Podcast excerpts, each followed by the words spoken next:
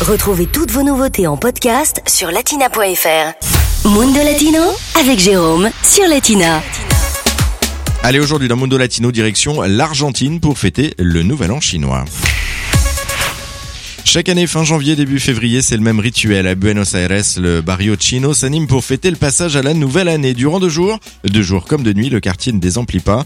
Les festivités se déroulent dans deux endroits distincts, la place Barrancas del Belgrano et le cœur du barrio chino. Au programme des célébrations, on va donc retrouver des traditionnels défilés des dragons géants, la cérémonie du thé, mais aussi des démonstrations de danse, d'arts martiaux ou encore de chants chinois et de musique.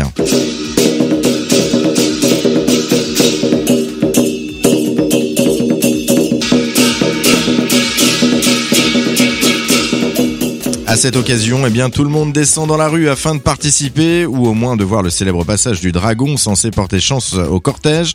Les participants du cortège déambulent dans la rue toute l'après-midi en chantant et en se souhaitant une très bonne année. Le passage du dragon se termine par un feu d'artifice. De nombreux stands sont installés dans la rue proposant de la nourriture chinoise, des porte-bonheur, différents souvenirs à l'effigie de l'animal dont l'année porte le nom ou encore des t-shirts ou des petits tambours.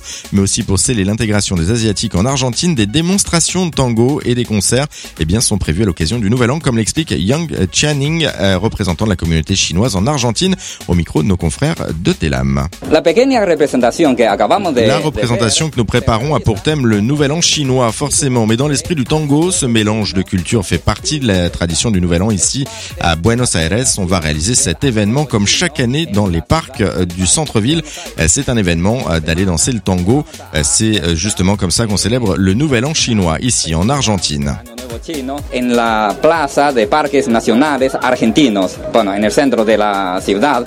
Cette année, les Chinois célèbrent donc l'année du rat. Selon l'horoscope chinois, l'année 2020 sera placée sous le signe du pragmatisme et de l'esprit aventureux. Très bonne année à tous. Latina Podcast, le meilleur de Latina en podcast sur latina.fr.